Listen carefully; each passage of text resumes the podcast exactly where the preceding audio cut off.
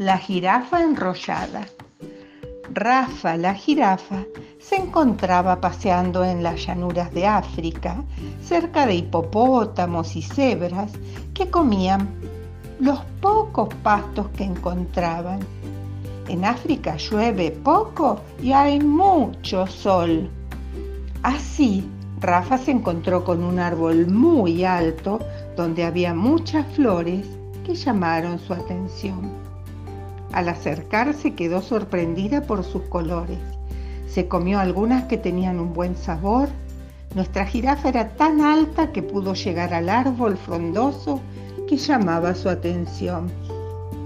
Al poco rato, mientras seguía comiendo las hojas y las flores, vio más allá una flor más grande de otro color. Esta le dio más curiosidad, así que estiró más su cuello y pasó entre unos troncos y luego entre unas ramas hacia arriba y hacia arriba, al costado y listo llegó a la nueva flor que comió con mucho sabor.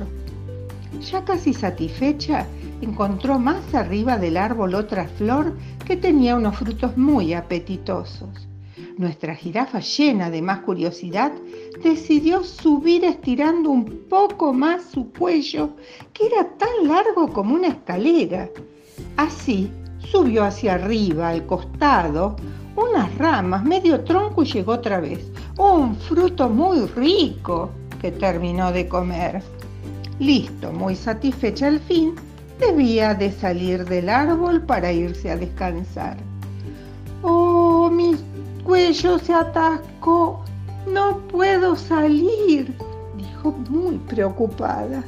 Rafa, la jirafa y todos los que estaban alrededor se sorprendieron. De tanto estirar su largo cuello, quedó atrapada entre ramas y troncos. Ahora, ¿cómo haría para salir? Fue toda una tarde para pensar. Los monos del árbol trataban de dirigir la salida del cuello, por aquí y por allá. Las cebras e hipopótamos desde el piso miraban si todo estaba bien.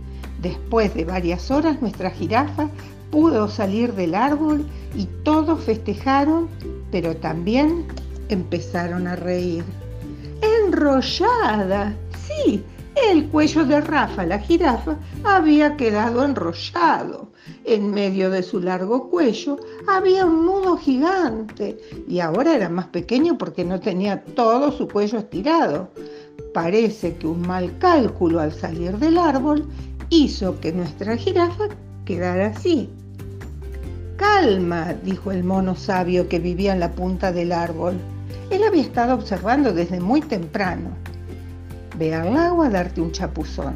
Sumerge tu cabeza y cuello y verás que fácilmente desatará el nudo de tu cuello, dijo el sabio.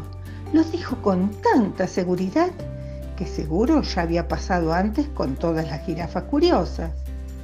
Después de zambullirse en el agua del lago, nuestra amiga la jirafa pudo desenredar el nudo de su cuello. Esa tarde todos ayudaron y ella, aliviada, pudo también divertirse y refrescarse con todos allá por la llanura africana.